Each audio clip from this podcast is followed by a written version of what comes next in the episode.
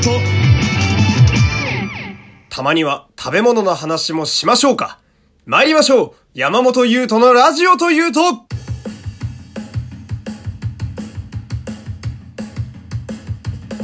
どうも皆様こんにちは。声優の山本優斗でございます。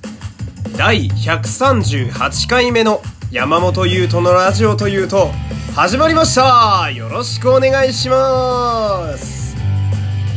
ええー、大事な番組タイトルのラジオというとの部分をね、えー、冒頭から甘噛みするという大ボケをかましておりますが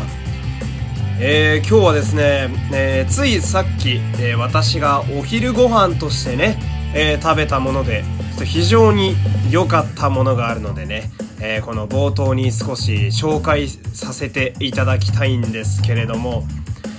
えーね、えセブンプレミアムってね皆さんご存知ですか？あのセブンイレブンさんが出してるプライベートブランドでまあセブンイレブンさんだとね僕の中のイメージだとまあ他のこうまあコンビニのねあの店舗と比べるとやっぱ頭一つ二つ抜けて食べ物が美味しいイメージがありますけれどもね、えー、今回の、えー、紹介したいのがですね、えー、セブンプレミアムのサバの味噌煮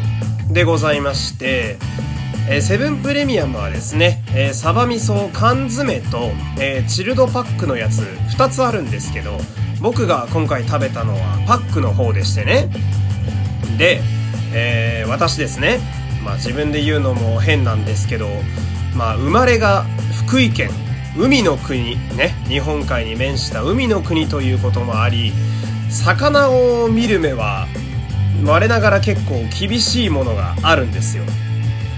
で、まあ、小さい頃から、えー、まあね、亡くなった、えー、祖父母がね、居酒屋をやっていたのもあって、まあ、昔からお刺身だったり、寿司だったり、そしてまあ今回ね、出てきた味噌煮のような煮付けもね、魚料理を食べて生きてきた人生なわけです。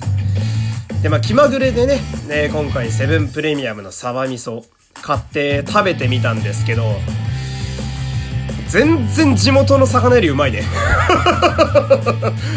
あっさり陥落しましたけれどもね。あのー、まあ味噌がねちょっと甘くて生姜が入っててすごく白米に合うのとまああのー、肉厚でね脂身がしっかりしていてでねあの大体そういうコンビニで売ってたりする、えー、魚のチルドパックのね、えー、惣菜っていうとえー、半分しかね、えー、魚の半分しか入っていなかったり、まあちょっとちっちゃかったりっていう印象が大きいもんですけれども、えー、こちらのセブンプレミアムのサバの味噌煮はですね、一匹丸々、えー、もうこう太ったサバが入っておりまして、まあ食べ応えも抜群でね。まあ私は今回は、えー、電子レンジに入れてね、温める時にネギも一緒に入れて、まあネギと一緒にね、あの、ご飯をかっくらうっていう最高のお昼を体感したわけでございますけれども、これだけ、えー、いろいろ褒めておりますが、なんと値段は198円というね、200円しないという驚異の企業努力が伺えますけれども、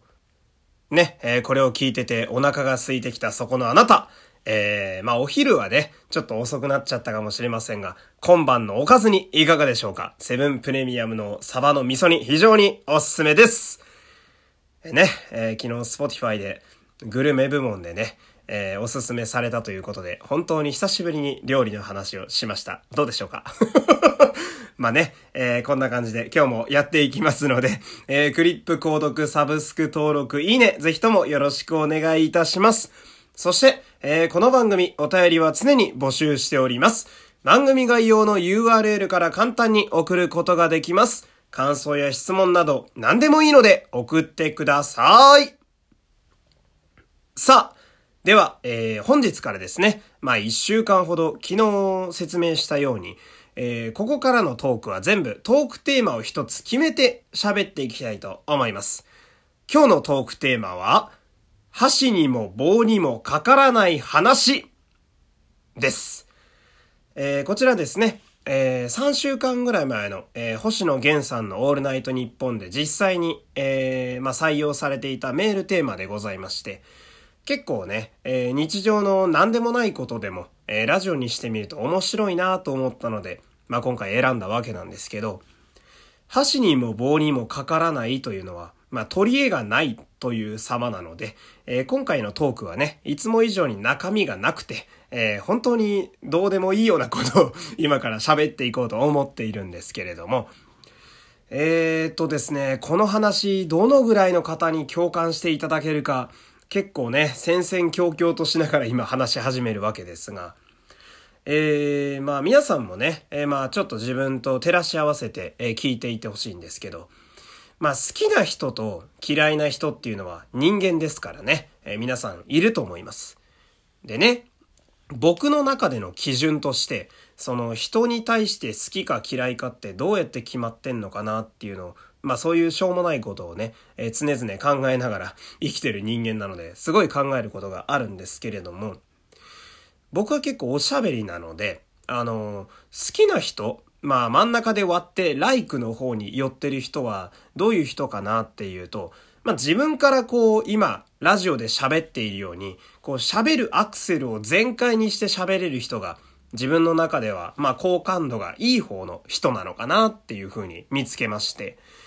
で、逆に、え、まあ、嫌いな人は正直僕あまりいないんですけど、まあ、苦手っていう方ですかね、どっちかっていうと。苦手な人はどういう人かというと、その、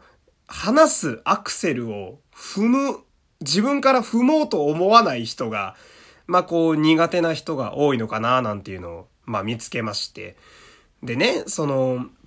自分の人生において思い返してみて、えー、この喋るアクセルがゼロこちらからあまり積極的に喋らないなって思う人を何人か思い返してみたんですけど、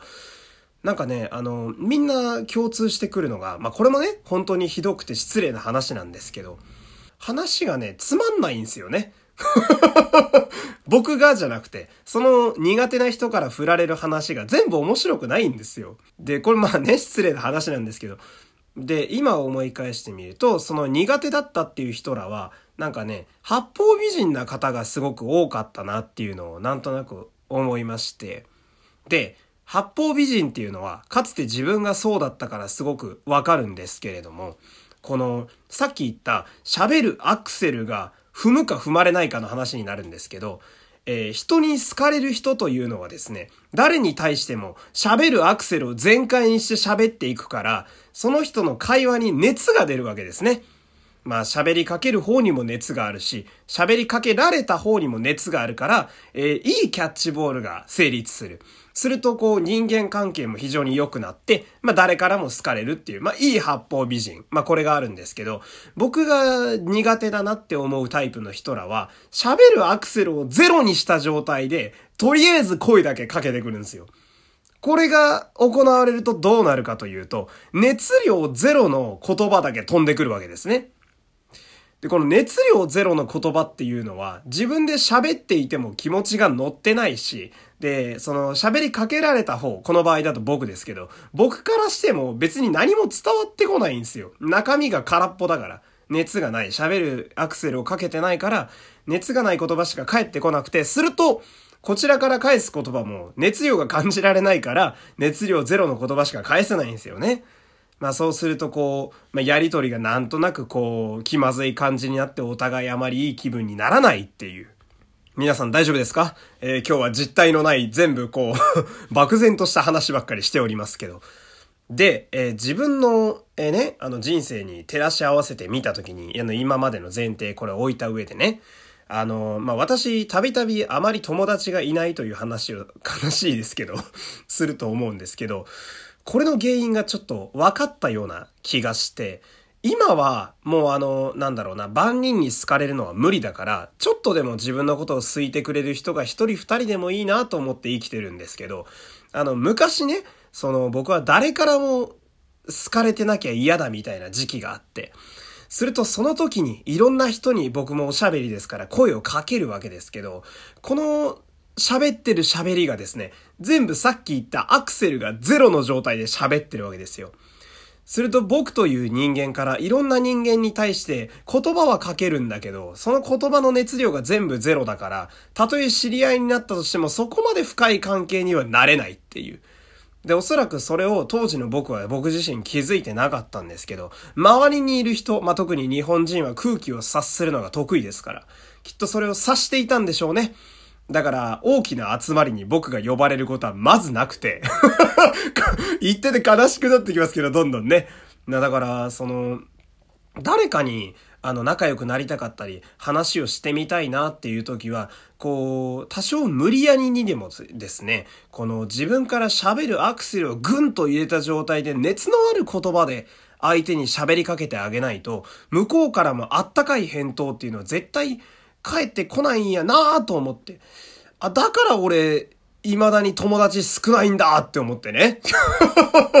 だから、まあちょっとでも何かね、あの、お近づきになりたい人がいる時には情熱を持って、ちょっと喋りに行ってみようかななんていう、まあ今日はこんな取り留めのない、中身のないお話でした。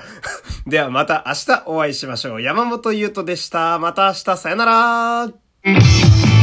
各種ポッドキャストで配信中。山本優斗のラジオというと